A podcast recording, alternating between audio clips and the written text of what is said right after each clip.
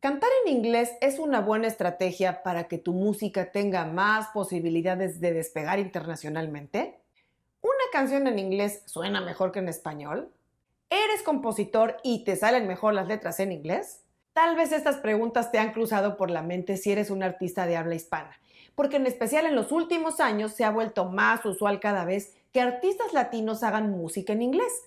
Este tema puede abordarse desde varios ángulos, así es que en este programa te voy a dar mis puntos de vista al respecto. Soy Ana Luisa Patiño y estás en mi disquera, donde el artista independiente se informa sobre marketing musical, distribución, herramientas digitales y estrategia. Esto de cantar en inglés siendo un artista o grupo de habla hispana me lo han preguntado mucho, así es que decidí abordarlo hoy dando mi opinión desde varios ángulos. Primero debo decir que estas son opiniones mías y que así las debes tomar. Tú debes hacer lo que más se alinee con tu gusto, tu estrategia y tu branding como artista. Y vamos a arrancar revisando cuáles son los motivos principales que llevan a un artista de habla hispana a decidir cantar en inglés. Y te voy a ir diciendo en cada caso lo que opino al respecto. Y por cierto, a lo largo del programa me estaré refiriendo al español como el lenguaje de los países de Hispanoamérica, aunque nuestros amigos de España dirán que es castellano, porque lenguas españolas pues son también el catalán o el vasco, por ejemplo, pero para fines prácticos y como de este lado del charco acostumbramos llamarle español a la lengua castellana, así me vas a oír decirle a lo largo del programa. Bueno, y sin un orden específico, estas son las causas más usuales por las que los artistas de habla hispana deciden cantar en inglés. En primer lugar, porque suena mejor. O al menos eso piensan muchos. Y sí, vamos a decir que la sonoridad del inglés y del español son muy distintas. El inglés suele ser un lenguaje más práctico, más concreto, con menos retórica, no solo al cantar, al hablar también. Te habrás percatado, por ejemplo, que si traduces un texto del inglés al español en un traductor automático como el de Google, siempre el texto en español va a salir más largo. Hay artistas que dicen que fonéticamente les gusta más una letra en inglés que en español, y puede ser válido pero todo es cosa de gustos y de costumbre. Yo creo que tiene mucho que ver con la forma en la que el letrista construye la lírica de su canción, en cómo teje las frases con las palabras, en cómo maneja el lenguaje. Si una canción originalmente nació en inglés y luego la quieres traducir al español, bueno, puede que el resultado no sea igual de bueno que la versión original, pero existen miles, millones de canciones que nacieron en español y que tienen una sonoridad y fonética maravillosas. Cierro este punto diciendo que el idioma no va a determinar si una canción suena bien o no, sino el talento de la persona que la compone. En segundo lugar, otra razón por la que los artistas latinos deciden cantar en inglés es porque el artista o el vocalista del grupo maneja el inglés como su lengua natal. Por ejemplo, hay muchos artistas latinos que nacieron en Estados Unidos o llegaron muy chicos, así que crecieron y se educaron en inglés. Y también hay otros que aunque no hayan nacido en un país angloparlante, puede ser que el artista tenga un padre o una madre de habla inglesa y que desde chicos hablaban ese idioma en casa. Por ejemplo, el caso del dúo mexicano Jesse y Joy. Ellos son hijos de madre americana y de padre mexicano. Así es que desde niños en casa hablaron inglés a la par de español. Por eso, aunque prácticamente toda su música está hecha en español, también han grabado en inglés y es una forma perfectamente natural de expresión para ellos.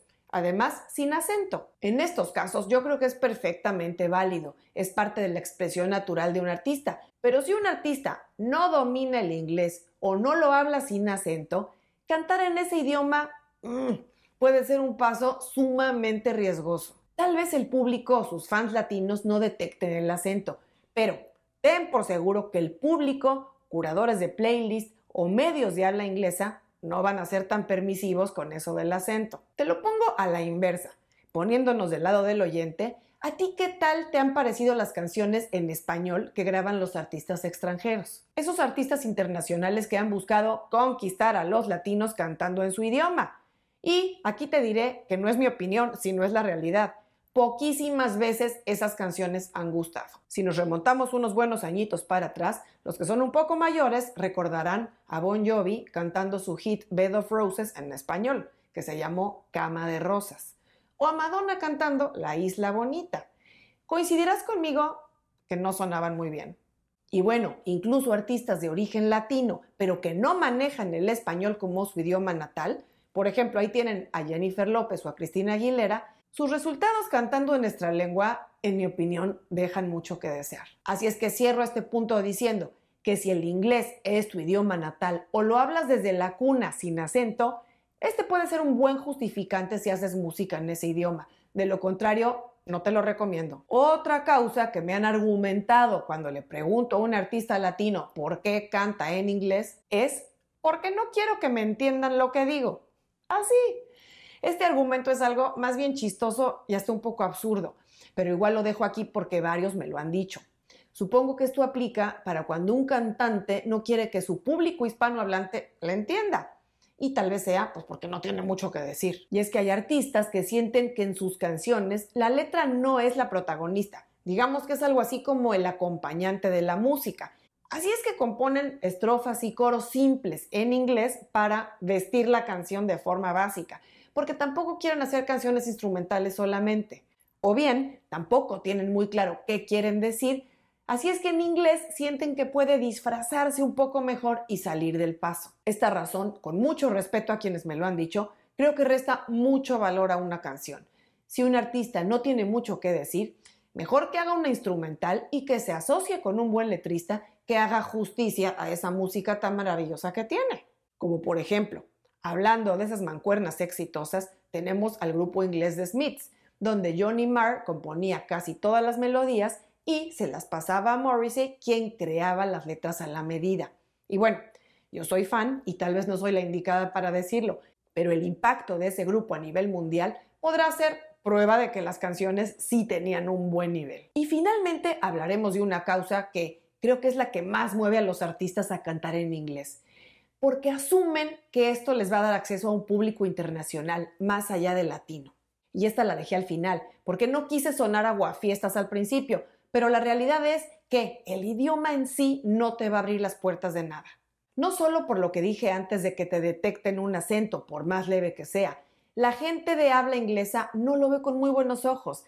Si se trata de consumir música de artistas latinos, no les preocupa la barrera del idioma, pueden escuchar perfectamente música en español, pero si van a escuchar canciones en su idioma, te aseguro que no van a estar escarbando entre grupos de artistas latinos emergentes. Otro punto para desbancar esa teoría que tienen muchos artistas latinos de que cantando en inglés pueden llegar a un público internacional es que si estás esperando que los curadores de Spotify o bloggers del mundo anglo te descubran simplemente porque cantas en inglés, la dura realidad es que eso rara vez pasa lo que va a determinar qué tanto te va a voltear a ver un editor de playlist o un blogger que hable de tu música va a ser el marketing que hagas de tu canción.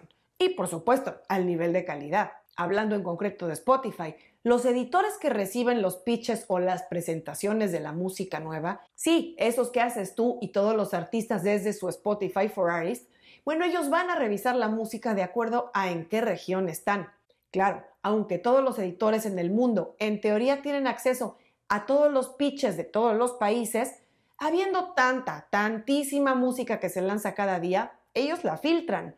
Si en tus analíticas tienes un público que mayoritariamente está en México, en Colombia, en Chile, en España, en Perú, es muy poco probable que un editor de playlist en Inglaterra decida tomar tu canción para sus playlists. Eso se lo dejará a sus colegas latinos.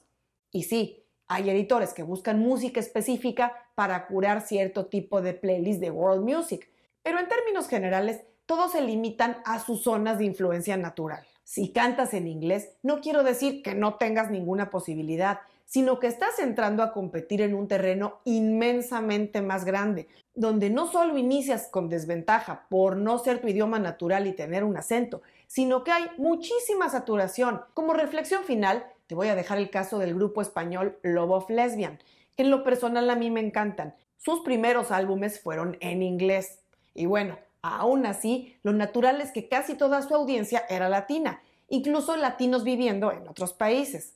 En el 2005 decidieron empezar a lanzar música en español y en sus propias palabras fue como salir del armario. Claro, tenían años componiendo en inglés y al principio les costó un poco de trabajo, pero no hay más que escuchar su álbum El poeta Halley para agradecer a Dios y al universo que hayan decidido cantar en español.